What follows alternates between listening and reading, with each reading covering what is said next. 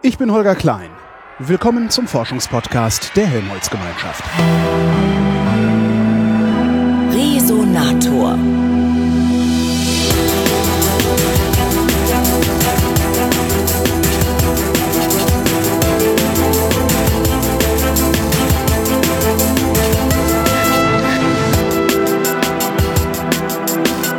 Dresden gefahren, genauer nach Dresden-Rossendorf ins Helmholtz-Zentrum Dresden-Rossendorf und treffe da Professor Dr. Jörg Steinbach, der leitet das Institut für Ra radiopharmazeutische Krebsforschung.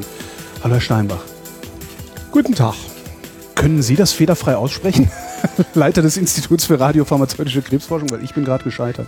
Nun, das Institut hat schon mehrere Namen gehabt, aber unser Name Institut für Radiopharmazeutische Krebsforschung natürlich. Dieser Name ist ein bisschen im Zusammenhang mit dem Eintreten des Forschungszentrums in die Helmholtz-Gemeinschaft gekommen. Wie viele Namen hatte das Institut denn schon? Ja, also seit Neugründung 1992 hießen wir zunächst Institut für Bioanorganische und Radiopharmazeutische Chemie. Mhm. Das, da kommt die Radiopharmazie schon vor. Dann hießen wir Institut für Radiopharmazie seit 2005. Da habe ich das Institut übernommen. Mhm und seit äh, zweite Jahr jetzt Institut für radiopharmazeutische Krebsforschung, um wie gesagt das ein bisschen anzugleichen. Das heißt, Sie machen Strahlenforschung, äh, Medikamentenforschung und Krebsforschung. Naja, äh, wir also wenden Physik, äh, Chemie und äh, Medizin? Das Institut ist sehr breit aufgestellt. Ja. Also, das heißt, wir, wir leben eigentlich, wir sind also weitestgehend Naturwissenschaftler hier. Mhm. Dass wir machen all die Arbeiten, die man machen muss, um radioaktive Substanzen am Menschen anzuwenden, sowohl für diagnostische Zwecke als auch für therapeutische Zwecke. Und zwar bevor es für die Medizin interessant wird. Bevor es für die, ich, ich dachte, Sie machen das, damit es für die Medizin interessant wird. Bevor es wirklich interessant wird. Ah, das, okay, so. das heißt, das heißt also, ähm, die Mediziner brauchen natürlich Ergebnisse, mit denen man dann wirklich belastbar sich darüber Gedanken machen kann, dass sie anwendbar werden. Das heißt, sie entwickeln die Werkzeuge, die die Mediziner hinterher benutzen. Am Ende ist das so. Und wir sind sehr, deswegen sind wir auch fachlich sehr breit aufgestellt. Das heißt, wir, wir leben im Wesentlichen von Chemikern, Biochemikern, Biologen. Wir haben auch Physiker wegen der Bildgebung, auch äh, Informatiker. Das ist etwa unser, unsere Breite. Und das zeigt natürlich auch die, sagen wir mal, die, das Interessante am Institut, dass, dass wir sehr äh, breit aufgestellt sind. Das heißt, wir haben also auch äh, die Kollegen, die müssen sehr viel auch von jeweiligen Nachbardisziplinen verstehen, um dort mitreden zu können. Und das bedeutet also auch, dass wir, hm, sagen wir mal so ungefähr zwei Jahre rechnen, bis ein Kollege, der neu anfängt, dann wirklich einigermaßen Überblick über das Fach hat. Ach je. Das ist ja, die, die, die meisten Wissenschaftler werden ja nur für zwei Jahre angestellt. Das heißt, der ist gerade, der hat gerade einen Überblick und dann muss er wieder gehen? Ja naja, naja, ich vermute mal, das ist äh, ähnlich natürlich in anderen Fächern auch. Diese zwei Jahresförderung wäre sowieso zu hinterfragen. Ne? Da, dann ist es, ich sag mal, ist es schade ums Geld manchmal, wenn man das so, wenn man das wirklich so bedenkt. Das ist in der Tat so. Das passiert ist, Ihnen tatsächlich. Es ist natürlich eine Frage, welche Aufgabenstellung ich dem einzelnen Mitarbeiter gebe, ob mhm. er nun wirklich einen Überblick haben muss oder ob er eine Teilaufgabe löst. Das ist natürlich sofort ein Unterschied. Also man kann schon auch in anderthalb, zwei Jahren hier wirklich was gemacht haben, aber da ist man natürlich nicht im Fachgebiet drin. Hat man Teil, Teil gelöst, eine bestimmte chemische Synthese durchgeführt oder eine, eine biologische ähm, Aufgabenstellung, eine Bewertung einer Substanz gemacht oder ähnliches. Es gehört das auch zu Ihrem Job, das Personalmanagement zu machen? Ja, natürlich. Das ist der frustrierende Teil, oder? Dann, nein, wenn, nein, wenn nein, nein, nein, nein, nein, nein, nein, das muss ich nicht sagen. Also ähm, wir haben hier im Forschungszentrum seit einigen Jahren eine etwas äh, leichte Herangehensweise an die Frage Personal und auch Finanzen. Das wird, ist jetzt ein bisschen anders wieder geworden. Und zwar war das so, dass wir relativ viel entscheiden konnten. Allerdings äh, ist das jetzt äh, aufgrund der äh, sogenannten programmorientierten Förderung in der Helmholtz-Gemeinschaft wieder ein bisschen eingeengt. Aber das Aussuchen der Mannschaft, sprich der Leute, die mit denen man arbeitet, das ist schon ein ganz wichtiger Punkt. Mhm.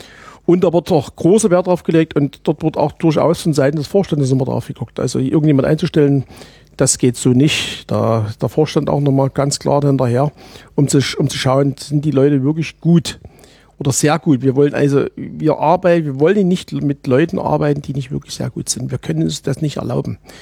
Wir stehen natürlich auch wie andere Einrichtungen im internationalen Wettbewerb, aber mhm. äh, hier wird in der Helmholtz-Gemeinschaft besonders intensiv geguckt jetzt. Wenn Sie so Leute einstellen, stellen Sie die am Institut ein oder sind die hier am Zentrum? Die sind am Zentrum eingestellt. Das heißt, Sie, Sie sagen dem Zentrum sozusagen, ich brauche noch fünf Leute äh, und die schicken die dann? Nee, so nee. ist es nicht. Okay. Also, das läuft so. Wir haben ein gewisses Budget, äh, Budget Finanzen, mit mhm. dem man Leute bezahlen kann. Dann bekommen wir auch, äh, dann werden Drittmittel eingeworben, also auch letztlich wieder Geld. Und auf dieser Basis kann man dann und aufgrund natürlich der entsprechenden äh, Aufgaben, die wir haben, wir haben also ja eine Mehrjahresplanung ist das, die im Hintergrund steht. Auf dieser Grundlage wird also Personal eingestellt und dieses Personal wird dann zunächst von uns ausgewählt natürlich und ähm, dann gibt es natürlich über die Personalabteilung und wie gesagt, bis zum Vorstand gibt es ein Auswahlverfahren mhm. und dann werden die Leute eingestellt. Sie sagten, Sie haben eine Planung über mehrere Jahre. Planen Sie da, woran Sie noch alles forschen wollen oder ist das die laufende Forschung, die Sie da beplanen? Naja, wir haben schon ein bisschen eine richtige Planwirtschaft wieder eingeführt, muss ich mal sagen. Und, äh, es ist halt Staatsgeld. es ist Staatsgeld, es ist Ressortforschung. Aber natürlich ist es so, äh, wenn bei der Forschung was rauskommt, links und rechts interessantes, das muss man natürlich, da muss man ein waches Auge drauf haben, dass mhm. man das dann nicht verschläft. Aber ich meine, ist ganz klar, dass die Aufgaben des Institutes ist die Entwicklung von Substanzen, die markiert sind mit einem radioaktiven Atom. Mhm. Und je nach Strahlenqualität und äh, entsprechend nuklearen Eigenschaften des Radionuklides kann man damit entweder therapeutisch arbeiten, das ist die hohe Kunst am Ende, oder diagnostisch arbeiten. Und das ist auch natürlich eine besondere äh, Kunst, das dann entsprechend anzuwenden alles. Und das bedeutet, äh, wir haben natürlich, wir injizieren in den Patienten, injizieren wir Substanzen, die radioaktiv sind. Denkt man, um Gottes Willen darf man nicht. Es stimmt, der Gesetzgeber verbietet das zunächst, mhm. hat allerdings äh, eine, eine, Klausel eingeführt, dass der Nuklearmediziner das darf, wenn es für ein Wohl des Menschen geeignet ist. Und äh, wenn man jetzt mal genau hinschaut, dann sind die Strahlenbelastungen, die der Patient bekommt mit solchen Substanzen, in der Größenordnung, wie das beim also unterhalb eines Thoraxröntgen, eines Brustkorbröntgen mhm. beispielsweise. Also die Computertomographie hat eine unheimliche Strahlenbelastung im Vergleich zu den klassischen alten Röntgenverfahren gebracht, wenn man sie jetzt auf neuen Niveau durchführen würde. Und wir liegen also darunter. Sie sagten gerade, Sie initiieren in Patienten. Haben Sie hier Patienten? Also äh, wir, ich rede vom Fach. Das ah, Fach ah, okay. ist sozusagen der ganze, der ganze Komplex. Ich sage das mal. Ähm, die Radiopharmazie, da gehört die Nuklearmedizin dazu, gehört aber auch die, Ra die Radiologie dazu oder die, wir arbeiten sehr eng mit der Strahlentherapie zusammen. In dieser Komplex meine ich wir. Ich sehe uns jetzt nicht isoliert als der Naturwissenschaftler. Ich habe das zwar mhm. vorhin ein bisschen abgehoben, dass wir als Naturwissenschaftler im Vorfeld quasi arbeiten, aber unsere Forschung wird ja nicht umsonst als translational bezeichnet. Das heißt also eine Forschung, die wirklich im Labor losgeht bei den naturwissenschaftlichen Grundlagen und am Ende beim Patienten ankommen soll. Ankommen soll im Sinne von Diagnostik und Heilung. Sie sagten eben Strahlenqualität. Was ist das? Äh, jedes Radionuklid hat bestimmte Eigenschaften. Mhm. Es zeichnet sich aus durch beispielsweise durch Halbwertszeit, äh, emittiert es Teilchen, emittiert es Photonen, emittiert es beides, welche Energien haben die, etc. pp. Und das äh, kann, da kann man aus einer Nuklidkarte, die, das heißt aus der Fülle der verfügbaren Radionuklide, es gibt also über 3000, kann man theoretisch wählen, was man macht, was man nutzt. Und es natürlich gibt es äh, über die Jahrzehnte, die sich das Fach entwickelt hat, gibt es natürlich Nuklide, die bevorzugt verwendet werden für einen bestimmten Einricht, äh, für einen bestimmten Zweck. Und äh, das ist dann sozusagen richtet sich danach, wie die Strahlenqualität ist. Wie sieht denn dann Ihre Forschung aus? Nehmen Sie sich aus diesen 3000 eins nach dem anderen und gucken mal, wie es funktioniert? Nein, natürlich nicht. so würde ich es machen. ja, es würden die, wenn Sie, äh, wenn Sie die Karte sehen würden und würden sehen beispielsweise, dass Sie Halbwertzeiten Millisekunden betragen, würden Sie sagen, aha, kann das ich schon mal nicht, kann ich schon mal nicht nehmen. Mhm. Äh, wir, also wenn man nach den Auswahlkriterien von Radionukliden fragt, da gibt es ein paar Kriterien, beispielsweise die Halbwertzeit die soll sich in der Gegend bewegen, wie die biologische Halbwertszeit von den Prozessen ist, die man untersuchen will, dass es also korreliert. Wenn es zu lange wäre, würde man eine unnütze Strahlenbelastung der Patienten verursachen. Wenn sie viel zu kurz ist, kann man den Prozess, den man untersuchen will, nicht verfolgen. Was für Prozesse wären das, die Sie dann damit untersuchen? Ja, äh, die, ich rede mal erstmal die Radiopharmazie Ja, allgemein. Ja, die Radiopharmazie ganz allgemein untersucht eigentlich ähm, sehr viele Dinge, die um den Menschen, also im Menschenkörper, um den Menschenkörper rum, wenn man so will. Herzfunktion, Nierenfunktion. Also die Nuklearmedizin ist natürlich die, die das ausführt. Dann, ne? äh, Herzfunktion, Nierenfunktion, äh, Hirndurchblutung. Das sind sozusagen die Dinge, die jeden Tag auch in der Routine angewandt werden. Und äh, jetzt gibt es natürlich die Frage, wenn das schon angewandt wird, wozu braucht der Forschung? Die Tumordiagnostik ist ein wichtiger Punkt. Ja. Der ist seit, äh, ich würde mal sagen, seit 20 Jahren jetzt gerade mit der Positronen-Emissionstomographie ganz in den Mittelpunkt gerückt. Aber was wir, was wir machen wollen, ist vor allem eins, dass wir die Tumoren charakterisieren. Das heißt also, wie verhält sich ein Tumor, welche äh, biochemischen Eigenschaften hat er? Das hat eine Be- Bedeutung dafür, dass man beispielsweise die Fragen beantworten muss, kann ich nur mit einem bestimmten Medikament gegen diesen Tumor vorgehen? Also einen bestimmten Antikörper. Gibt es ja entsprechende Rezeptoren auf diesen Tumor? Oder exprimiert er diese Rezeptoren nicht? Wenn er die nicht hat, kann ich Medikament A nicht nehmen, kann ich vielleicht Medikament B nehmen. Das heißt also, ich spare mir unter Umständen wochenlange Behandlung, beispielsweise mit einem Chemotherapeutikum oder einem Antikörper. Äh, bringt nichts, kostet viel, äh, die Lebensqualität des Patienten wird beeinträchtigt. Das kann man auf die Art und Weise vermeiden. In diese Richtung arbeiten wir. Oder verfolgen, also äh, verfolgen des Verlaufs von Untersuchungen. Das ist also ein wichtiger Punkt, dass man diese Tumoren charakterisiert.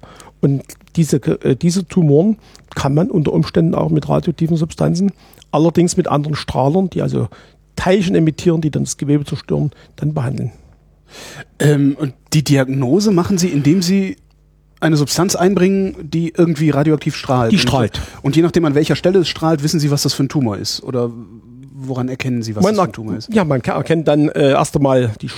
Also was wir machen, ist eine Funktionsdiagnostik zunächst. Mhm. Äh, das ist die eine Seite. Die andere Seite bei den Tumoren, gerade bei Metastasen, ist auch natürlich eine Metastasensuche. Wo, ist, wo sind die Metastasen? Sind überhaupt welche da? Also das ist schon mal eine wichtige Aussage beispielsweise. Und dann ähm, wird es also danach geguckt anhand der Gammastrahlung, die aus dem Inneren des Körpers kommt, also es sind Photonen. Und damit kann ich zunächst erstmal den Ort bestimmen.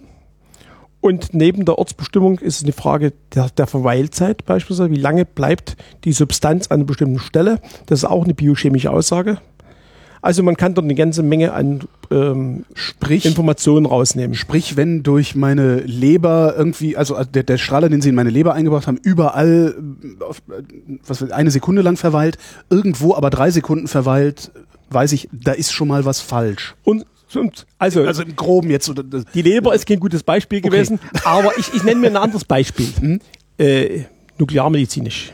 Also erst einmal, man setzt natürlich nicht einen reinen Strahler ein, sondern der Strahler ist immer an dem Molekül gebunden. Das ist das A und O. Der Molekül, was sich spezifisch irgendwo anreichert, krankheitsabhängig, funktionsabhängig, organabhängig. Und mit der Verweilzeit ist die Niere ein wunderschönes Beispiel. Es gibt also dann äh, die Aussage, ob die Niere normal funktioniert, wenn es der Harn eben entsprechend schnell durchfließt beispielsweise. was dann, das was ist dann die Halbwertszeit, von der Sie eben sprachen, ne? die Halbwertszeit der Dinge, die im Körper. Das ist die, Biolog das Die ist die biologische- biologische Halbwertszeit. Okay, verstanden, dann habe ich das jetzt auch kapiert. Wir haben also, muss man unter, unterscheiden, wir haben Strahler, sogenannte Gammastrahler. Damit wird im Wesentlichen die Routinediagnostik durchgeführt. Mit diesen Strahlern befassen wir uns hier selten. Dann gibt es Strahler, Positronemitter. Das sind Strahler, die äh, emittieren, wie der Name sagt, Positronen. Und mit diesen kann man im, Sekundärprozess, die emittieren dann also im Sekundärprozess dann letztlich auch wieder äh, Gamma-Quanten, mit denen kann man also auch außen messen. Dort kann man aber quantita- quantifizieren. Da kann ich also beispielsweise Stoffumsätze messen. Ich habe eine sehr gute Auflösung beispielsweise, eine örtliche Auflösung. Das sind also die Aussagen, die ich, die ich habe, die sind präziser damit. Und, das, und dann haben wir die therapeutischen Strahler. Therapeutische Strahler heißt also, ich habe das schon vor uns erwähnt, Partikelstrahler. Im Wesentlichen sind es Beta-Minus-Strahler. Und die Zukunft hoffen wir, dass wir auch Alpha-Strahler einsetzen können, weil diese Alpha-Strahler wesentlich höhere biologische Wirksamkeiten aufweisen. Das heißt also, äh, wo ein Alpha-Strahler Die sind giftiger, oder?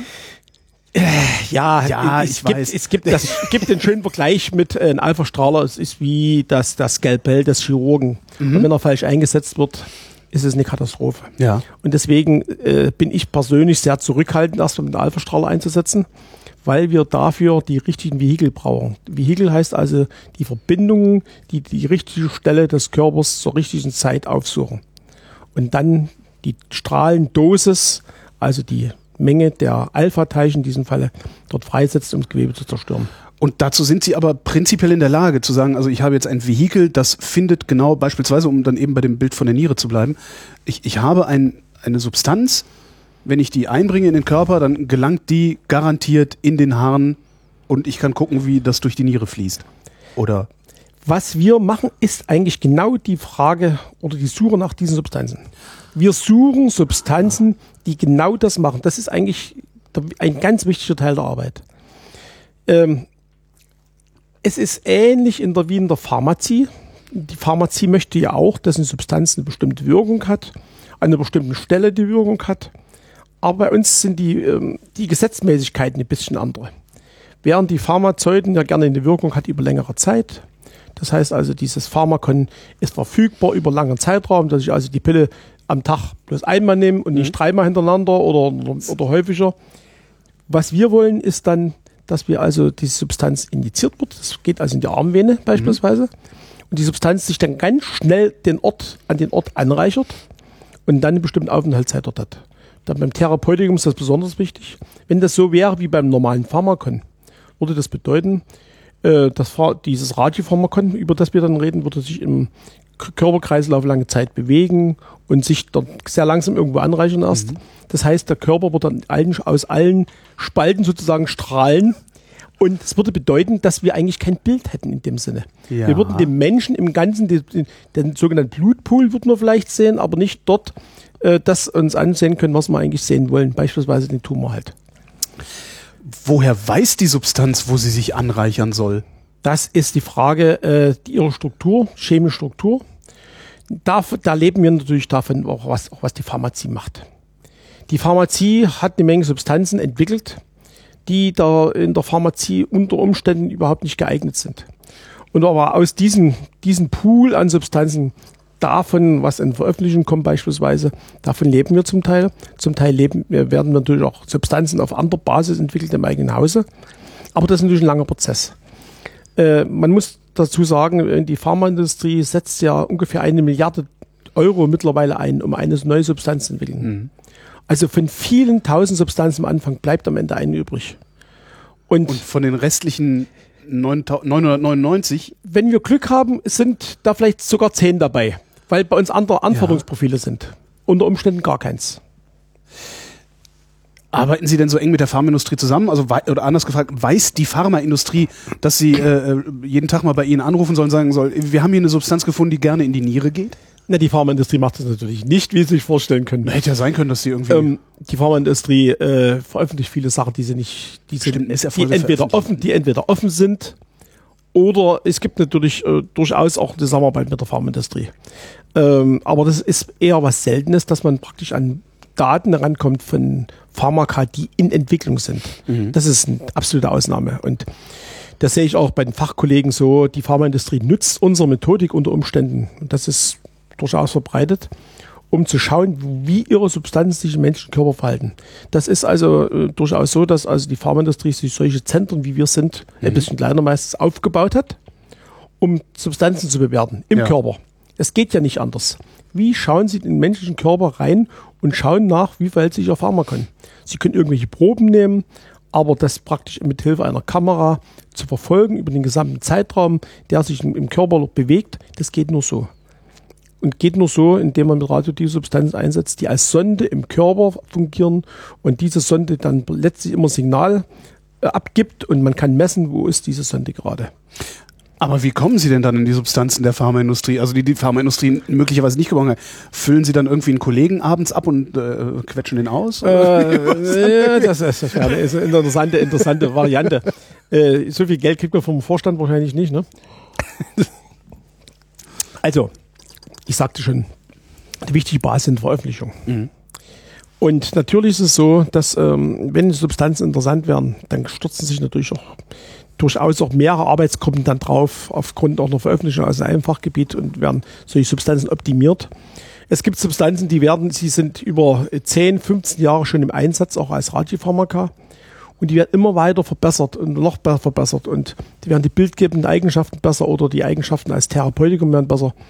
Das ist eine lange Entwicklung immer sowas. Wie gesagt, äh, die Pharmaindustrie braucht sehr lange, um eine Substanz noch zugelassen zu bekommen. Mhm. Und wir brauchen im Prinzip ja auch eine Zulassung. Äh, dieses ganze Verfahren ist ja hochreguliert in Deutschland ja, und in Europa.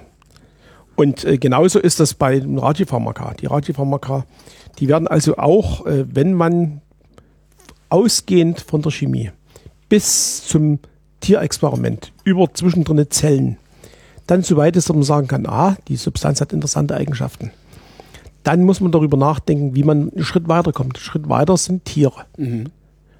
Große Tiere in dem Falle. Das kann ein Schwein sein. Ideale wär, ideal wären durch der Affe. Aber das Tierschutzgesetz ist natürlich derartig strikt bei solchen Dingen, dass man dann natürlich nicht un, unbegrenzt und irgendwie arbeiten kann. Also Affenverschleiß. Affen, Affenversuch in Deutschland genau. ist quasi unmöglich. Ach, tatsächlich? Ja, ja. Das heißt, das müssen Sie im Ausland machen?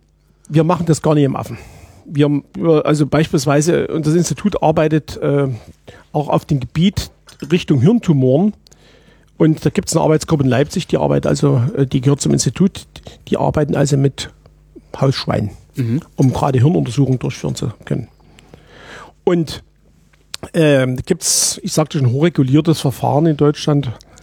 Und zwar in Abhängigkeit davon, welche Dosis die Substanz haben, am Menschen haben würde. Das kann aus Tier, Tierexperimenten, Tier, Tier heißt im Falle Maus mhm. oder Ratte, ausgerechnet werden äh, welche Dosis hat und welche Organverteilung die Substanzen haben. Danach gibt es dann Genehmigungsverfahren über Ethikkommission, Bundesamt für Strahlenschutz, äh, das B-Farm, also Bundesamt für Arzneimittel Medizinprodukte oder Paul-Ehrlich-Institut in Berlin für Antikörper. Äh, diese Behörden, die sind dann natürlich dann äh, dabei, um zu entscheiden, darf eine Substanz an den Menschen angewandt werden. Zunächst in kleinen Studien, klinischen Studien möglichst. Machen Sie die oder die? Das, äh, das, das geht, das geht natürlich mit Kliniken. Wir, also ja. wir arbeiten natürlich nicht am Menschen. Wir arbeiten maximal, wir arbeiten maximal äh, bis, wie gesagt, das größte Tier, was wir haben, ist ein Schwein. Mhm. Es werden auch, äh, wird mal Schaf, aber bei uns in der Einrichtung eher nicht, aber unter Umständen nochmal Schaf genommen. Kollegen aus dem Ausland gehen also auch äh, Pavianen und Ähnlichen mhm. zugange. Ne? Ist das Schwein denn so dicht am Menschen, dass man daraus äh, Schlüsse ziehen kann? Ich glaube, das Schwein ist uns sehr ähnlich. Tatsächlich? Ja. Wie bekommen Sie den Strahler ans Molekül? Also da ist ja nicht einfach so ein Haken, den Sie, oder? Also, das Fach hat sich entwickelt aus der klassischen Radiochemie. Mhm. Bereits in den 50er Jahren ging das los.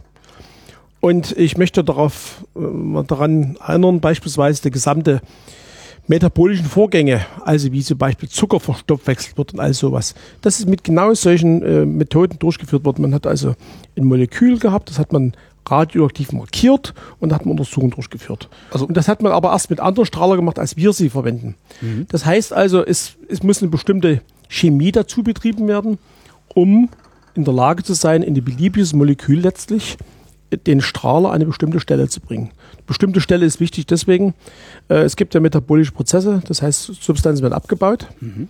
Und wenn äh, so eine Substanz abgebaut wird, dann ist der Strahler vielleicht als erstes weg oder hat eine völlig andere Eigenschaft, das muss also auch untersucht werden. Also es gibt die, die Kette von der richtigen Chemie. Wir machen äh, medizinische Chemie, wir machen organische Chemie, dann die sogenannte Markierungschemie, also das ist das unser spezielles Know-how. Ihrer Frage entsprechend, wie, bringst, wie bringt man denn den Strahler, das Atom, in das Molekül rein? Ja. Also das ist eine, ist, eine, eine, ist eine spezielle Arbeit, die man da durchführen muss. Das ist chemisch, aber oder? Das ist Chemie. Das ist, das ist, das ist, Chemie. Das ist Chemie. Es gibt auch äh, äh, enzymatische Reaktionen, aber die sind viel zu langsam in aller, in aller Regel, dass wir also dann das richtig klassisch chemisch machen. Die Substanzmengen, mit denen wir arbeiten, sind aber so gering. Wir ja. sehen sie nicht, wir riechen sie nicht, wir können sie nicht wägen. Wir können sie nur messen anhand der Strahlung. Das heißt, wir arbeiten mit äh, Substanzmengen in Größenordnung von 10 oder minus 12, 10 oder minus 14 Mol, also Mikrogramm, Nanogramm Bereich. Wie messen Sie die denn dann hinterher? Also Sie haben, ja, haben einen großen Geigerzähler, wo Sie dann den Patienten drauflegen und äh, da, wo es tickt, da ist äh, die Substanz?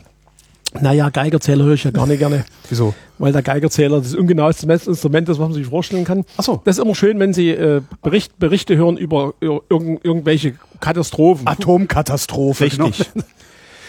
Diese Katastrophen werden immer, äh, wenn man was publikumswirksam machen will, mit Geigerzähler genau, dann vorgeführt. Tick, tick, tick, tick, tick, tick, und jeder denkt, das ist was. Ja. Also, im Labor zunächst müssen wir unsere, unsere Prozesse ja verfolgen. Das, und zwar mit Hilfe von analytischen Methoden. Und diese analytischen mit, mit Geräte haben dann ents, in, in, entsprechende Messgeräte, die auf die, für diesen Zweck ausgerichtet sind. Also ich will da hier nicht ins Detail gehen. Es gibt dort eine Reihe von äh, speziell für die Erfassung von Gammastrahlung Geräten, die sehr effektiv sind, die, wo man praktisch jeden Zerfall sieht und man kann das also sehr, sehr, sehr, äh, sehr äh, empfindlich messen. So empfindlich wie radioaktive Umwandlung, sprich ionisierende Strahlung zu messen. Sowas ist eigentlich woanders kaum möglich mittlerweile. So, und natürlich, äh, wenn ich jetzt den Menschen, am Menschen was messen will, oder sagen wir zunächst am Tier. Wir haben also im Haus beispielsweise eine Messtechnik, wo wir also solche Tomographen haben. Das heißt also für die 3D-Darstellung beispielsweise, wo man also erst Tiere untersuchen kann. Diese Tomographen, die haben die gleiche Technik letztlich, wie sie auch am Menschen angewandt wird. Mhm. Das ist alles ein bisschen größer. Die Auflösung ist beim Menschen leider ein bisschen schlechter. Das liegt an der, einfach an der Größe des Menschen. Ne? Und ähm, dort, dort ist also, ich sage das mal, im, im Falle der Positronen-Emissionstomographie, ist das wie, in, wie ein Ring an Detektoren, der um den, um den Körper angeordnet ist. So ein Ring hat einen Durchmesser von ungefähr 70, 80 Zentimetern. Da wird, äh, hat eine bestimmte Tiefe, so etwa 15 Zentimeter. Und da kann also der Mensch reingeschoben werden und beispielsweise kann das Hirn untersucht werden oder das Herz untersucht werden. Mhm. Die Region, wo sich ein Tumor befindet. Oder besser gesagt, man macht es eigentlich noch anders. Man, äh, man macht sogenannte Ganzkörperaufnahmen und dann wird praktisch sektionsweise Mensch immer ein Stückchen vor, vorgeschoben und dann hat man ein Bild vom ganzen Körper auf die Art und Weise. Und Sie sehen aber doch nur das strahlende, also das strahlende Atom. Wir sehen nur das strahlende Atom. Das heißt, den Rest müssen Sie sich dazu denken, sodass das jetzt gerade in der Niere ist oder? Äh, äh, äh nie, nie ganz. Ähm, die modernen, die modernen Techniken, die sind so ausgelegt, dass es also äh, doppelte Methodik letztlich, mhm. bimodale Methodik, dass diese PET-Tomographen, die sind äh, gekoppelt worden in den 90er Jahren mit den Computertomographen zunächst. Und das ist jetzt, wir haben die erste äh, Kamera dieser Art, die in Deutschland von Menschen zugelassen war, hier stehen im Hause. Und zwar eine Kombination dieses, dieser Positronen-Emissionstomographie, also PET, mit Magnetresonanztomographie. Das heißt, wir haben eine anatomische Zuordnung mhm. und auf der anderen Seite haben wir die Strahler, den Strahler, der die Funktion zeigt. Nun weiß man natürlich, ist natürlich so, ähm, aufgrund dessen, weil natürlich äh, sie haben überall ein bisschen radioaktive Substanz im Körper, die sie sehen. Mhm. Die, die können natürlich auf die Art und Weise eine gewisse Zuordnung machen schon mal. Auch ohne die andere, die zweite Messtechnikmöglichkeit. Das, äh, der, der Nuklearmediziner, der diese Untersuchung durchführt hatte, die haben ja dann so eine große Erfahrung, dass die dann noch natürlich wissen, wo sie sind. Aber durch die diese zweite Bildgebungsmöglichkeit ist eine absolute präzise Zuordnung möglich. Also, wir haben es zum Beispiel jetzt gesehen bei unseren neuen äh, PET-MR-Tomographen. Also eine Unterscheidung in eines Tumors beispielsweise in der, ganz in der Nähe der Harnröhre. Das wäre früher unklar geblieben. Mit der neuen Technik geht das. Das sehe ich als, es ist ein Tumor, es ist nicht die gefüllte Harnröhre mit, mit radioaktiv ähm, Urin letztlich, mhm. sondern es ist wirklich ein Tumor. Das kann man dann sehen. Das ist eine ganz wichtige Ergänzung natürlich gewesen oder Ergänzung ist zu schwach das Wort. Es ist eine, äh, es ist eine Revolution gewesen. Diese Kombination von zwei bildgebenden Verfahren. Das eine funktionsdiagnostische Verfahren und das andere Verfahren letztlich der ähm, morphologischen Bildgebung, der anatomischen Bildgebung.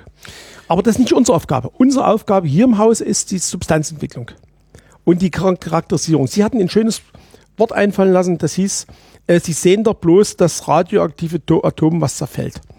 Und da muss ich da was dazu sagen noch. Ähm, die Substanzen, die wir injizieren, die, alle Substanzen, die der Körper aufnimmt, werden irgendwann mal abgebaut. Mhm.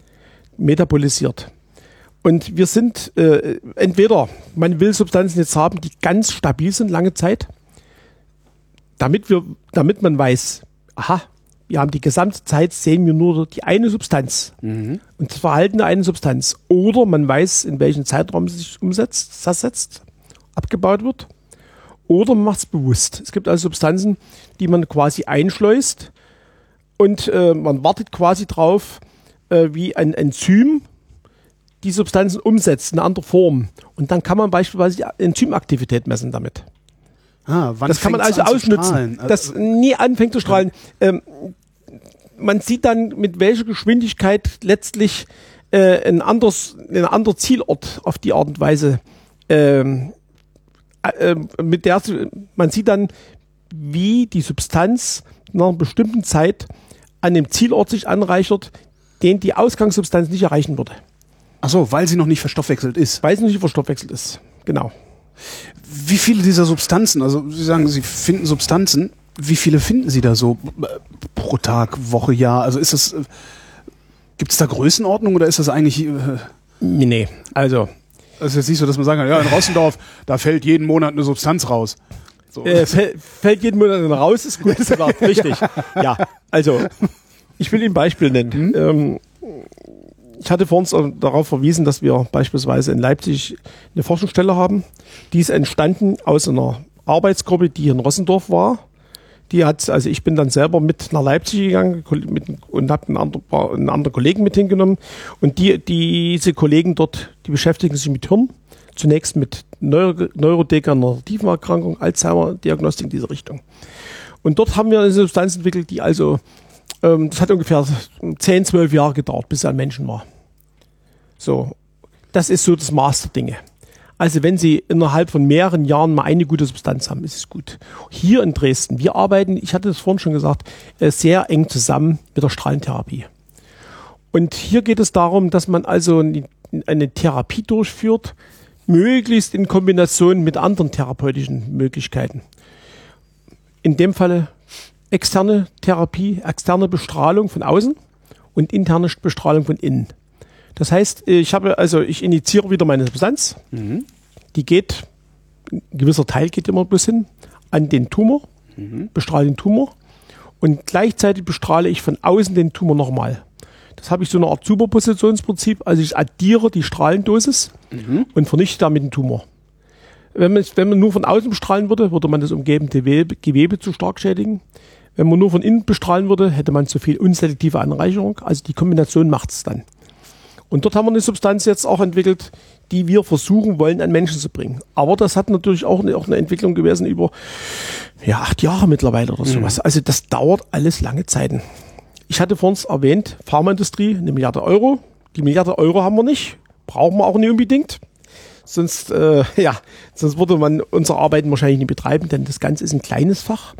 Aber wir wollen schon, muss ich sagen, dass wir äh, erreichen, dass diese Techniken eher eingesetzt werden. Waren Sie schon mal in der Nuklearmedizin zur Untersuchung? Äh, ja, ich habe mal ein Nierenscreening bekommen. Sehen ich Sie? glaube, so hieß das. Da habe ich, hab ich glaube, ich habe was getrunken mhm. und musste dann eine halbe Stunde still liegen, was mir sehr schwer gefallen mhm. ist. Ja. Ich vermute mal einmal in Ihrem Leben. Ja. Sehen Sie? Und äh, ich hatte natürlich hier Lehrer, Lehrerweiterbildung. Und dort habe ich dann gefragt, wie viel von Ihnen waren denn schon mal zu einer Untersuchung unter Einsatz von Radiopharmaka? Es ging drei oder vier Hände hoch. Das waren ungefähr 100 Leute. So. Also es ist, ist was Seltenes selten eingesetzt ist. Was aber doch eigentlich, also ich habe die ganze Zeit das Gefühl, dass, dass äh, die, die, die Zukunftsvision ist, dass wir irgendetwas haben, was wir kurz, wir essen so einen Keks, dann werfen wir den Scanner an und dann sehen wir auf einen Schlag, okay, du hast da äh, einen Tumor, da funktioniert was nicht richtig und das Bein muss ab. Oder irgendwie sowas. Also das, das ist doch eigentlich, müsste doch genau diese, diese, diese radiopharmazeutische äh, Schiene dazu führen, dass wir relativ schnell äh, diagnostizieren können, auch große Menschengruppen schnell diagnostizieren können. Nun ja. Irgendwann mal. Nun ja, die Methodik ist natürlich teuer. Ja. Und die Krankenkassen fangen natürlich an zu sparen. Was heißt, die sparen? Die sparen schon immer. Mhm. Ah, und ähm, diese positrone Emissionstomographie ist in Deutschland nur für ganz wenige Krankheitsbilder zugelassen und wird bezahlt. So, da, und das bedeutet, Die Methodik wird immer ganz am Ende. Es werden alle anderen mhm. diagnostischen Verfahren vorneweg genutzt und dann meistens ganz am Ende das Ganze. Und das macht es erstens doppelt teuer und zweitens die eingeschaltende Aussage kommt ganz, ganz am Ende. Das ist eine Frage der Akzeptanz. Insgesamt äh, eine Frage, das muss sich natürlich auch ein bisschen, ich sage mal, in der Ärzteschaft entwickeln.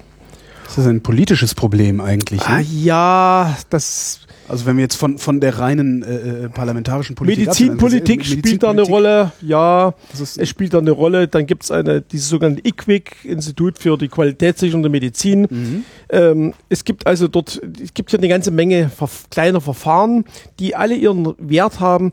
Aber wenn dort diese, diese Institutionen, die wollen aber riesengroße Breitenuntersuchungen haben, bevor sie es anerkennen. Und das ist das wieder, das äh, schließt sich ein bisschen aus manchmal. Und wie wollen Sie, ja genau, wie wollen Sie mit einem bildgebenden Gerät, das mehrere Millionen kostet, Breitenuntersuchungen machen? Das ist also, ja, ja, ja. ist eine schwierige Frage. Und jetzt wird natürlich versucht, diese Dinge etwas konzentrierter anzugehen. Wir sind an mancher Stelle ein bisschen aus der Forschungsphase raus. Es gibt ein paar interessante, wichtige Substanzen, mit denen breit gearbeitet wird. Die sind auch, auch durchaus, wird zum Teil auch manche Anwendungszwecke bezahlt.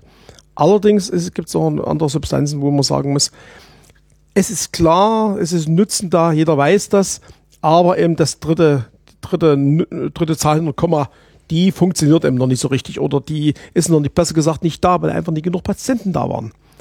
Und Patienten darf ich erst untersuchen, wenn es wieder genehmigt ist. Also das, da beißt sich die Katze ein bisschen Schwanz. Das ist die Diagnostik. Aber worauf ich eigentlich hinaus will, ist, wir wollen eigentlich auch in die Therapie schauen Sie mal, es werden mit Riesenaufwand, wird mit ähm, Kinderalzheimern, mit Antikörpern, werden, äh, werden zwei Monate, drei Monate, vier Monate Lebensverlängerung bei Patienten, bei Tumorpatienten erreicht, mit Riesenkosten. Mhm. Und am Ende, wie gesagt, Vierteljahr. Ja. So. Und ich bilde mir ein, wenn wir hier konsequent Therapeuten, therapeutisch arbeiten könnten, unter Einsatz von äh, therapeutischen Radionukliden.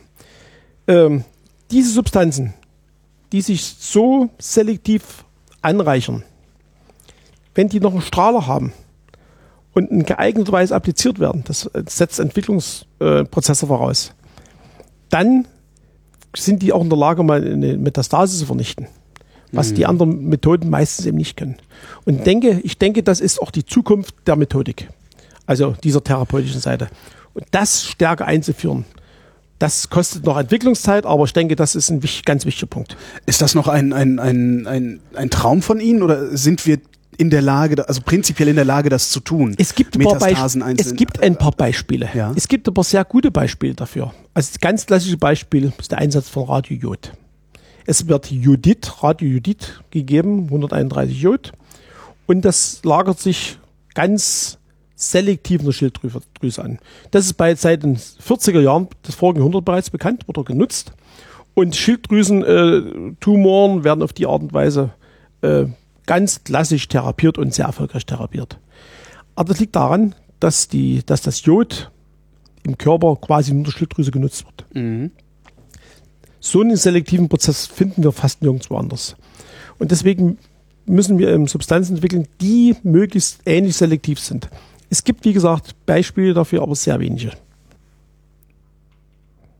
Ich versuche gerade das zu verstehen. Also sie, die, die Substanz, die kommt in den Tumor, dann löst sich die Substanz irgendwie auf und setzt den Strahler frei? Nee. Weil auf dem Weg in den Tumor strahlt der Strahler doch schon. Ja. Und das soll er doch eigentlich nicht. Also, weil der richtet ja im Zweifelsfall dann auch wieder Schaden an unterwegs. Das ist eine, eine sehr logische. Also, müssen ihn ja eigentlich kapseln. Das ist irgendwie. eine sehr logische Überlegung. Das geht natürlich so nicht. Deswegen hatte ich vor uns ganz am Anfang mal gesagt, dass wir das Problem haben, dass wir mit dem Substanz, die die Pharmaindustrie nimmt, eigentlich nie arbeiten können. Die sollen ja lange im Blutkreislauf bleiben. Ja. Hm. Was wir wollen, ist möglichst, wir sprechen von Blutclearance, schnell aus dem Blut raus mhm. an das Targetorgan, an das Zielorgan ran und dort quasi hängen bleiben. Die Substanzen, die werden meistens dann von Rezeptoren aufgenommen und äh, im Idealfall wird dann die Zellmembran sich aufstülpen die Substanz aufnehmen und dann geht die Substanz in die Zelle rein und verbleibt dort mitsamt Strahler. Ja. Und, und dann zerfällt sie langsam und unter, unter Zerstörung des Gewebes. Das ist der Idealfall. Möglichst dann natürlich nur dorthin wo das, wo das Ziel ist. Aber diesen Fall, dass quasi die Substanz nur an das Targetorgan geht oder nur an den Tumor letztlich geht, den Fall gibt es quasi nicht. Man hat immer ein bisschen woanders noch. Weil das liegt daran, dass die Tumoren einfach äh, deren Biologie der, des normalen Körpers natürlich gleicht, mit dem Unterschied, dass äh, manche Stoffwechselvorgänge dort viel intensiver sind. Aber das heißt, ich habe an allen Stellen ein bisschen diesen, diese Art Stoffwechsel, aber Tumor besonders stark. Mhm. Und deswegen dieses Superpositionsprinzip Bestrahlung von außen und innen. Weil ich weiß, wenn ich zu viel gebe, strahlt es überall auch. Dann, dann, erzeugen sie neue Tumoren im, im, im schlimmsten Fall. Äh, Im schlimmsten Fall ja. An anderen Stellen. Das, das ja. macht man natürlich mit Bestrahlung von außen ganz genauso. Ne? Das Stimmt. weiß man natürlich. Ja. Aber äh, ist es die Frage der Lebensverlängerung um 30 Jahre? Oder ich bestrahle ihm nicht. Ne? Mhm. So, und ähm, darauf zurückzukommen, wegen dieser, dieser Verteilung im Körper, dieser des überall Auftretens, wird dann eben die Dose von außen noch drauf gesetzt. Wer ist eigentlich auf die Idee gekommen, also historisch gesehen, das so zu machen? Weil das ist ja schon eine ziemlich wahnsinnige Idee, zu sagen, ich habe hier was, das strahlt vor sich hin, das bringe ich jetzt mal auf, Substanzen auf und die bringe ich in den Körper ein. Also wir hätten voriges Jahr, hätten wir das voriges Jahr Gespräch geführt, hätte ich gesagt, wir, haben, wir feiern diesen Jahr 100-Jahres-Jubiläum. Ah. Das, ist ein ungarisch-deutscher Chemiker gewesen. Ähm, Hevischi heißt der, Georg von Hevischi. Und äh, der ist geboren in Budapest, hat in, hat in verschiedenen Stellen auch unter anderem in Deutschland studiert und hat ähm, bei der Arbeit im Radioinstitut in Wien 1913 gemeinsam mit Herrn Panet entdeckt, dass man mit bestimmten, mit bestimmten Bleiisotopen, bei denen wussten sie noch nicht, dass es Bleiisotope waren, aber quasi das, äh, das Verhalten des Bleis verfolgen können. Das haben sie dann nach einer relativ kurzen Zeit gemerkt, dass sie quasi ein radioaktives Blei hatten, mit dem sie das nicht radioaktive Blei verfolgen konnten. Und diese Methode ist dann schrittweise ausgebaut worden. Mhm. Dann gab es noch einen, ähm, einen ähm, auch wieder einen deutschen ähm, Biochemiker, der dann, der war Jude, ist dann, der ist dann in die USA gegangen. Rudolf Schönheimer, der hat das dann quasi solches, so ein Markierungsprinzip an organischen Verbindungen angewandt, allerdings nicht mit radioaktiven Substanzen, sondern mit angereicherten stabilen Nukliden. Und die Kombination von allen diesen Dingen hat dann dazu geführt, dass man gemerkt hat, aha, unter Einsatz radioaktiver Substanzen, gekoppelt an organische Moleküle, kann ich dann Untersuchungen durchführen. Das ist, äh, die Nuklearmedizin hat sich auf dieser Basis entwickelt seit den 50er Jahren. Auch hier in Rossendorf, muss ich sagen, ist sehr zeitig damit begonnen worden. Mhm. Parallel dazu gab es in Dresden die Nuklearmedizin und wir haben also vor wenigen Jahren das gemeinsame Jubiläum gefeiert. Warum? Es war einfach 2007, waren 50 Jahre. Und ähm, diese 50 Jahre, die sind äh, kontinuierlich in, in, allen Ländern hat sich das die Methodik dort entwickelt. Und ähm, Deutschen hatte allerdings einen relativ späten Zugang. Das lag daran, dass die Deutschen äh, durch den Zweiten Weltkrieg nicht mehr nicht mit radioaktiven Substanzen umgehen durften. Ah. Äh, da gab es dann eine Konferenz in Genf, eine UNESCO-Konferenz zur friedlichen Anwendung von der Atomenergie. Und da wurde das freigegeben und da ist beispielsweise Karlsruhe gegründet worden, das Forschungszentrum Jülich, Rossendorf in Berlin, Leipzig und also viele, viele Stellen, Geestacht, mhm. alle zur gleichen Zeit gegründet worden, um praktisch die, An die Nuklearenergie zu entwickeln auf der einen Seite und auf der anderen Seite natürlich auch die Anwendung. Und eine der wichtigsten Anwendungen ist nun mal quasi die, im, im, im, die Nutzung von Radiopharmaka. Und wie sind Sie? Ich. Dahin gekommen, historisch gesehen? Ach, das ist interessant, ja. Also das ist ja jetzt auch ein Beruf, den sucht man sich nicht als Jugendlicher aus. Sagt, ich will Radio, äh, Ra was, was, was wird man denn überhaupt, wenn man Radiomediziner? Radio, Radiopharmazeut. Radiopharmazeut. Radiopharmazeut. Ja. Eigentlich Radiopharmazeut. Also studiert man da Pharmazie oder äh, was studiert man da? Nein, na ja. Also ich selbst ich wollte Chemiker werden schon seit der siebten Klasse. Ich bin ja als DDR geborener DDR-Bürger, hatte ich ab siebten Klasse Chemie. Mhm. Und ähm, das, das Fach hat mich begeistert. Dabei ist, bei, dabei ist es geblieben. Ich habe ja in Dresden Chemie studiert. Mhm. Und dann ist es so gewesen, dass ich also in, mein Doktorvater, der hat auch radiochemisch gearbeitet und als ich fertig wurde mit meiner Promotion, war die Frage, wohin gehst du denn? Und dann haben wir, hat man sich natürlich unterhalten und sagte, naja, äh, Rossendorf können sie Leute gebrauchen, die nicht so ganz auf den Kopf gefallen sind. Und das hat sich dann so ergeben letztlich. Und ich habe zunächst, das ganze Fach hat sich auch aus der klassischen Radiochemie entwickelt hier. Und äh, das ist schon ein bisschen her jetzt sozusagen. Mhm. Als ich hier eingestiegen bin, da war das, diese Entwicklung der reinen Radiochemie schon eine ganze Weile weg. Und ähm, ich muss sagen, das Fach war ja von Anfang an auch für mich ins, äh, faszinierend. Man hat also chemisch gearbeitet, man hat radiochemisch gearbeitet, es die Biologie spielte rein. Es ist einfach ganz interessant. Natürlich äh, dauert sowas eine bestimmte Zeit, bis man die Technik aufgebaut hat. Hier gab es also schon viel Jahr Erfahrung mit der klassischen Radiopharmazie als Gammastrahler. Und als ich anfing, fing ich an, die Positron-Emissionstomographie zu entwickeln. Natürlich nach damals, ich war noch völlig unerfahren, war Vorgabe meiner damaligen Vorgesetzten. Die haben das also einen Trend in der Welt erkannt, dass es entwickelt werden muss. Wir waren das erste Land hier in Oste oder Osteuropa insgesamt, die sich da überhaupt damit befasst haben. So dass wir also nach der Wende könnten wir also sehr schnell, mhm. mit neuer Technik muss ich natürlich sagen, aber unter, durchaus auch unter Nutzung der Dinge, die wir aufgebaut hatten, sehr unmittelbar anschließen und dann die erste, das erste Pet-Center in, Ost, in Ostdeutschland ah. wahrscheinlich Osteuropa überhaupt aufbauen. Die klassische Radiochemie, haben Sie gesagt. Was, was unterscheidet die von der modernen Radiochemie? Ja, der klassische Radiochemiker, der hat sich mit Trennprozessen befasst, beispielsweise ähm, um Radionuklide zu trennen. Es ging damals ganz am Anfang zunächst darum, äh, sich Gedanken zu machen, ähm, welche Arbeitsmethoden brauche ich, welche Eigenschaften am Radionuklide, wie sind die zu trennen, hatte ich schon gesagt, oder ähm, wie sind sie auch herzustellen. Das ist also ein deutlicher Punkt, mit denen wir uns auch hier befassen. Das ist, wenn ich mich auch noch eine Frage, ich habe, wo holen Sie die her? Die, sind, die liegen ja nicht da draußen rum und Sie sammeln dann Radionuklide. Doch, es liegen welche draußen rum. Die, Ach, schwirren, die schwirren der Luft. In der Hochatmosphäre wird laufend Kohlenstoff 14 zum Beispiel produziert. Könnte man für die Nuklearmedizin nicht einsetzen. Okay. Es wird Tritium produziert durch die Sonnen, durch die Sonnenteilchen, ne? Und äh, wir haben auch in der Erde haben wir natürlich über die Zerfallskette des Thoriums und des Radiums jede Menge radioaktive Substanzen. Damit sind, ist die Menschheit groß geworden, damit leben wir. Und daher, daher kommt auch die natürliche Strahlenbelastung, die mhm. wir alle haben.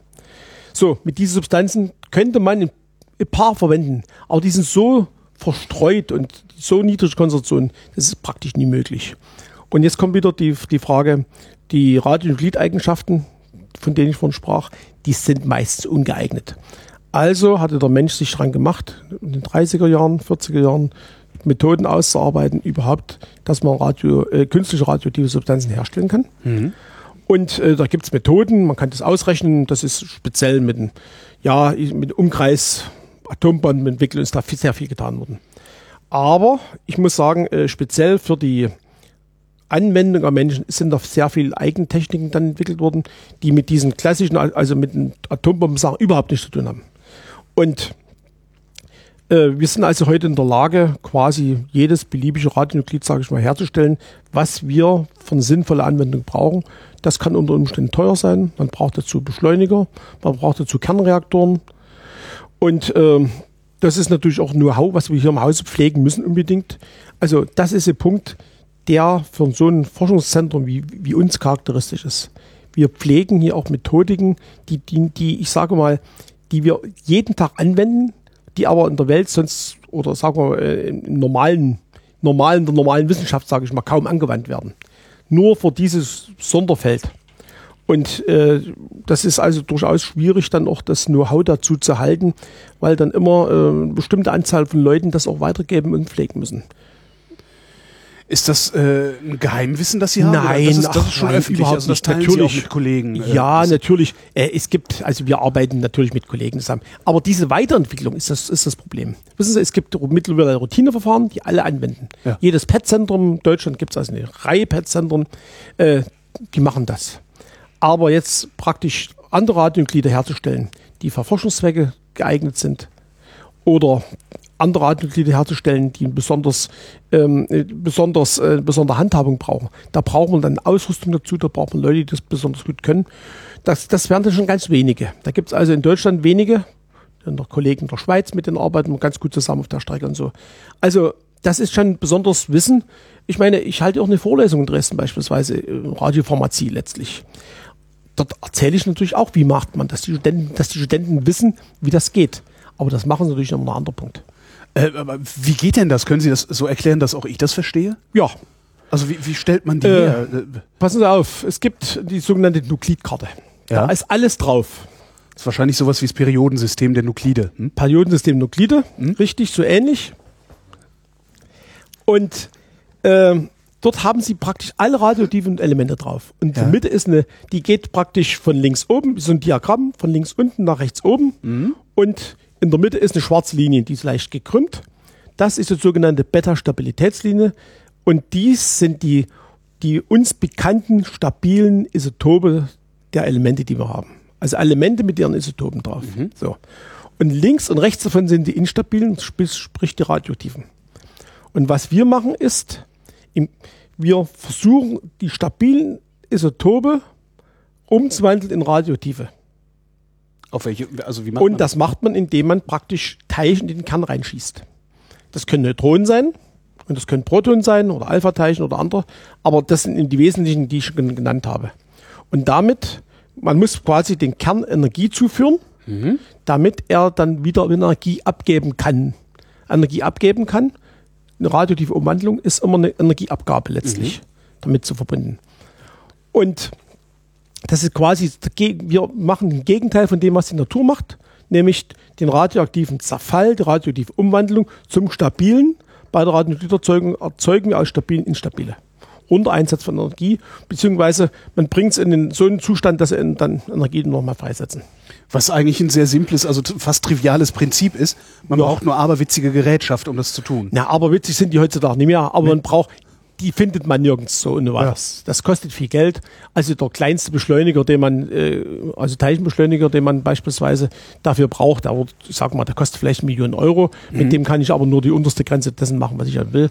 Und äh, einen Kernreaktor aufzubauen, das ist natürlich eine Sache, die ist viel aufwendiger, viel teurer und gesellschaftlich geächtet mittlerweile regelrecht. Und Selbst Forschungsreaktoren. Diese ja. Forschungsreaktoren brauchen wir natürlich für sowas. Ne? Ja. Ohne Forschungsreaktor kann beispielsweise das, Technetium, das Technetium 99 nicht gewonnen werden. Wie heißt das? Technetium? Technetium das Künstliche heißt das, ne? Ach. Technetium 99, nicht, 99M nicht gewonnen werden, das Basisnuklid der Nuklearmedizin ist. Ja, das heißt, ein Kernreaktor. Das heißt, immer wenn ich irgendwie, äh, also wenn ich irgendwie was gespritzt kriege, also was, was, was strahlt, ist das, oder oft ist es Technetium 99? Ah, oder? Ich glaube, 80 Prozent der Untersuchungen werden mit Technetium 99 M gemacht. Was ist das? Ja, das ist ein ganz normales Element, was im Radioaktiv ist. Das ist ein Metall. Äh, das muss man, das stellt man her. Am allerbesten, indem man Uran spaltet. Ah. Und wenn man Uran spaltet, hat man eine Unmenge an Folgeprodukten die muss man dann trennen. Und ähm, man muss dazu sagen, dass diese Folgeprodukte alle strahlen und das heißt eine riesengroße Strahlenbelastung ist, hat. Und dort neben dem Technetium kann man da aber andere interessante Radionuklide raustrennen, die auch in der, in der Medizin Verwendung finden. Und wenn man die rausgetrennt hat, hat man das, das ist dann zunächst das Molybdän 99. Mhm. Dieses Molybdän 99 hat eine relativ lange Halbwertszeit von fast einer Woche, 66 Stunden. Und ähm, naja, es sind die, die ganze Woche 66 Stunden. Man kann dann das so lange verwenden. Mhm. Und äh, das kann man dann nehmen und nutzen, indem man das äh, auf eine sogenannte Säule aufbringt. Man sorbiert das auf einer Säule und diese Säule kann man dann ähm, nutzen, um Kochsalzlösung durchzugießen, physiologische. Wenn man die durchgibt, dann äh, bleibt diese Molybdän 99 bleibt hängen und das sich gebildete 99M Technetium, das Tochternuklid, das wird, da kann man auf die Art und Weise rauswaschen, eluieren. Und das kann man dann in der Nuklearmedizin einsetzen. Aber das ist, äh, das ist sozusagen das, ähm, man sagt, die, das Arbeitspferd der Nuklearmedizin, ja. dieses Technetium 99M. Sie sagt gerade, also auf eine Säule aufbringen, dann äh, Kochsalz durch und dann trennt man. Ist, ist das die Trennung der Folgeprodukte aus der aus der Uran? Nee, ach nein, nein, nein, nein, nein. Aber wie, wie trennt man denn dann die Folge? Also ich spalte jetzt Uran und das strahlt so vor sich hin. Was mache ich denn? Wie fange ich denn den ganzen Kram es, ein, der da? Also ich kann den Prozess nicht im Detail. Ich, ich kann nur sagen, es ist ein hochkomplexer Prozess natürlich. Äh, etwa sieben Prozent äh, des des, dessen, was ich gewinnen will, ist nur mein mit Molybdän 99. Hm. Alles andere äh, alles andere sind andere Produkte. Und äh, von ganz geringen Anteilen bis sehr hohen Anteilen. Und äh, das ist ein ganz klassisches chemisches Trennverfahren, wie der Student das zunächst auch lernt, wenn er ein Chemiestudium anfängt. Damit geht das los, dass also äh, Fällungsreaktionen und Sorptionsreaktionen äh, in, in, in bestimmten Gruppen vonstatten gehen, dass man also im, im Pulk die Nebenprodukte raustrennt, wenn man so will. Und am Ende kommt es zu einer sogenannten Feinreinigung. Und die, nach der Feinreinigung hat man dann in dem Falle 99 Molybdat Molybdat, also Natriummolybdat vorliegen. Und dass dieses Molybdat wird also in, in Lösung gebracht und auf in dem Fall auf Aluminiumoxidsäulen okay. aufgebracht. Und das wird dann verschickt. Und äh, sind Technetiumgeneratoren nennt sich das. Und jede Nuklearmedizin verwendet die quasi jeden Tag. Die kann man also kaufen. Und das Problem ist bloß, dass wir in Deutschland eben äh, quasi keinen Reaktor mehr haben, der das kann. Wir hatten hier in Rossendorf eine große Isotopenproduktion. Die hat das also so lange Wende, hergestellt. Die hat die Wende nicht überlebt, ne? Die hat die Wende nie überlebt, weil der Reaktor geschlossen wurde, mhm. ist klar zu sagen. Ne? Und ähm, wir hatten jetzt die letzten Jahre ein, ähm, na nennen wir das mal Technetium-Notstand. Es ist zu Engpässen mhm. gekommen, weil gleichzeitig mehr Reaktoren entweder ausgefallen sind oder eine Revision hatten und ähnliches. Und aufgrund des Alters dieser Reaktoren wir auch die nächsten Jahre noch ein bisschen Probleme haben werden mit der Versorgung. Das wird sich ändern. Die, äh, die, Franzosen, die Franzosen, die bauen den neuen Reaktor, Forschungsreaktor, wo man das wiederherstellen kann. Dann. Es gibt auch Bemühungen in München, das zu bestrahlen. Mhm. Kollegen in Polen äh, führen die Bestrahlung durch. Aber die Bestrahlung ist immer bloß das kleine, kleinere Teil in dem Falle. Da brauchen sie mal, ich sage mal, 5 Millionen Euro, um so einen Reaktor umzurüsten, dass sie bestrahlen können. Aber das können sie nicht mit einem Leistungsreaktor machen, sondern brauchen sie einen Forschungsreaktor. Mhm. Dann brauchen sie aber nochmal, ja, sagen wir 80 Millionen Euro für diese Trennanlage. Ne? Mhm. Dieses Trennen ist hochkompliziert und äh, verursacht Abfälle und alles. Also das ist schon ein großer Prozess. Aber ich kann natürlich auch mit einem Zyklotron jetzt äh, Radionuklide herstellen, in bescheideneren Umfang. Ein Zyklotron? Ein Zyklotron. Was ist das? Das ist ein Beschleuniger für geladene Teilchen. Mhm. Also Protonen, die Kern von Wasserstoff wird dort letztlich äh, beschleunigt und, auf die, und dann wird er auf ein sogenanntes Target, also beispielsweise äh, Wasser, bestimmtes Wasser, angereichertes Wasser oder bestimmte äh, andere äh, stabile Substanzen draufgeschossen mit einer sehr hohen Energie. Mhm. Und diese hohe Energie führt dazu, dass dann quasi die Kernreaktionen vonstatten gehen. Dann haben wir ein Radionuklid. Das müssen wir wieder abtrennen. Das Abtrennen hatten wir schon mal. Trennprozesse sind also immer notwendig. Aber diese Trennanlage, die wird doch irgendwo noch rumstehen, oder nicht? Also haben wir selbst sowas nicht mehr? Nee, sowas haben wir nicht mehr. Also diese An Ach. Sie reden jetzt von der Trennanlage wieder vom, äh, vom Kernreaktor zum Molybden 99. Mhm. Sowas haben wir nicht mehr. Das ist alles verschrottet worden. Das gibt's nicht mehr. Wir sind also abhängig vom Ausland. Also unsere Radiomedizin ist abhängig von, vom, vom Ausland. Äh, Auf dieser Strecke ja. Ist das gut oder ist das schlecht? Oder ist das egal, weil wir sowieso alle zusammenwachsen? Also in nationaler Alleingang, ich muss nur sagen, dazu bin ich eigentlich vielleicht zu viel Europäer schon. Ja. Denn ähm, die Kollegen im Ausland, die denken da ja exakt wie wir, muss ja. ich sagen. Wichtig ist, dass wir in Europa die, das Know-how erhalten und die Potenz erhalten in, in Form von Bestrahlungsanlagen. Ähm, natürlich, so ein großes Land wie Deutschland, wenn das alles importiert werden muss, ist eine Frage der Ökonomie natürlich. Das ist ein logistisches Problem, sehe ich und, da halt Und auch. der Transport ist. Das Zeug genau, zerfällt ja. Richtig, richtig. Also ich kann es ja auch nicht einfach in einen Container tun und erstmal vier Wochen im Hafen stehen lassen oder so, weil dann ist das weg. Naja, also das Material kommt beispielsweise aus, aus Südafrika. Wie lange hält es? Also wie ist da die Halbwertszeit? Ja, die Halbwertszeit ist 66 Stunden. Achso, das war, ja. Mhm. Und ähm, ja, das Problem ist bloß, äh, wenn es ein Frachtflugzeug mitnimmt, ist es gut der Pilot des Passagierflugzeuges entscheidet vorneweg, nämlich es mit und nämlich nicht mit. Da, damit auf dieser Basis kann ich natürlich keine regul reguläre äh, Versorgung Stimmt. sichern. Ne? Also wir brauchen in Europa dort ganz eindeutig neue Ausrüstung und auch das Wollen der Regierungen, der Bevölkerung, dass wir diese Dinge auch betreiben. Wir brauchen einen gewissen Technologiestandard. Auf welche Weise macht man der Bevölkerung klar, dass wir solche Forschungsreaktoren brauchen, die ja auch, wenn ich das richtig verstanden habe, ist da ja auch nicht so eine Tschernobyl-Explosionsgefahr dahinter, sondern die sind ja vergleichsweise harmlos, wenn jetzt nicht gerade Flugzeuge drauf fallen. Naja, Szenarien herbeireden, was alles bisschen kann, kann man ganz leicht, ja, aber ein Forschungsreaktor ist gegen einen Leistungsreaktor erst einmal ein Spielzeug, muss man schon mal sagen. Ja, wir haben so ein Ding ja in Berlin stehen. In also Berlin. Der Berliner Reaktor wäre zum Beispiel geeignet für sowas, ne? Mhm. Ähm, Wobei wir den ja abschalten, 2020, glaube ich, zugunsten der Spallationsquelle in Schweden. Was, Schweden? Das kann in Lund. In Lund, genau. Mhm. Mhm. Ja, ja. Die Spallationsquelle macht natürlich andere Neutronen als ein Reaktor wieder, ne? Ah, und, ah, okay. Und im Betrieb sicherlich viel teurer, vermute ich mal. Oh. Ja, äh, es ist leider Gottes, dass wieder einer abgeschalten wird. Wir hatten in Deutschland ein richtiges Netz von solchen entsprechenden Reaktoren. Es ist nicht mal viel übrig. Wir haben einen Reaktor in München, den großen, mhm. sehr modernen Reaktor. Dann haben wir in, noch einen kleinen Forschungsreaktor in Mainz, der aber über ganz besondere Eigenschaften verfügt. Ja, und dann Berlin noch und dann, dann verließen sie ihn. Jülich? Steht da nicht auch noch einer? Jülich ist alles zugemacht worden. Ach. Jülich, Karlsruhe, die Reaktoren sind alle weg. Oder beziehungsweise arbeiten nicht mehr. Okay, wie erklären wir der Bevölkerung, also ja. wie lösen wir das politische Problem, dass wir Forschungsreaktoren brauchen?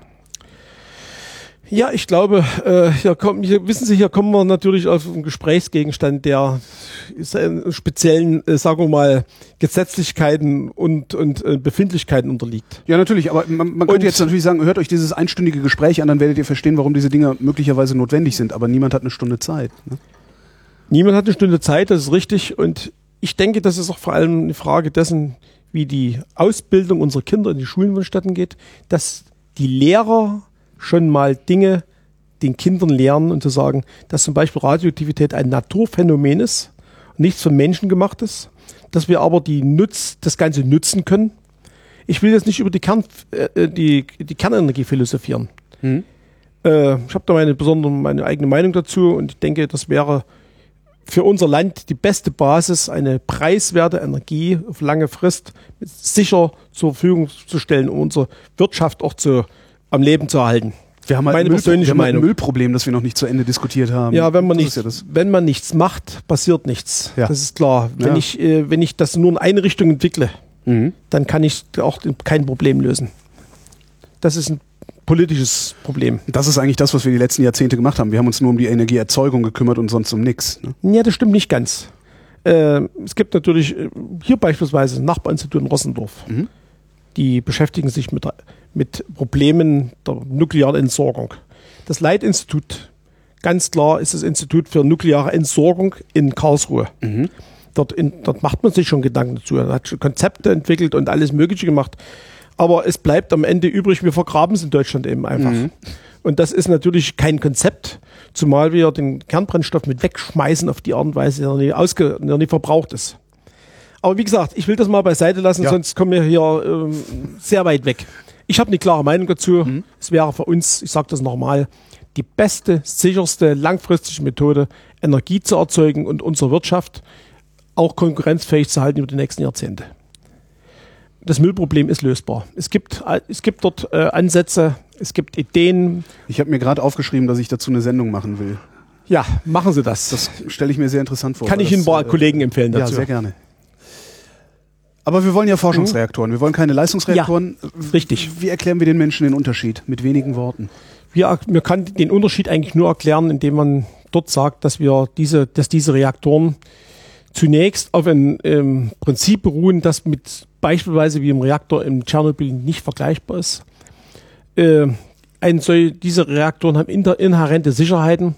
So, sobald die zu warm werden oder das Wasser weg wäre, sind die, sind die nicht mehr äh, reaktiv. Da, ist die, da stehen nicht mehr genügend Neutronen zur Verfügung. Die haben diese Sicherheiten von vornherein eingebaut. Das, so ein Reaktor kann nicht durchgehen. Die arbeiten also zumindest von Berlin, weiß ich, der steht auch nicht unter Druck. Richtig. Das ist halt alles bei Zimmertemperatur sozusagen. Na, na, so, haben Sie schon mal reingeguckt? Nee, reingeguckt habe ich noch nicht. Das ist ein wunderschönes Leuchten, Cherenkov-Strahlung. Das ist so ein blau-violettes Leuchten. Mhm. Sie haben Wassersäulen, so fünf, sechs, sieben Meter, je nachdem Reaktor. Und das ist ein unvergessliches Erlebnis, wenn Sie da reinschauen. Ist völlig ungefährlich. Da muss ich da nochmal hin zu den Kollegen in Berlin. Ja, man kann der Bevölkerung das nur erklären indem man, wie gesagt, ich denke, in Schulen losgeht, dass, dass es also ein natürliches Phänomen ist, dass man das nutzen kann, dass wir das brauchen.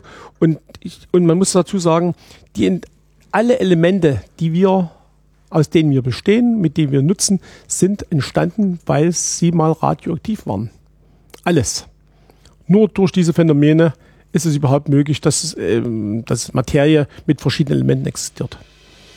Jörg Steinbach, vielen Dank.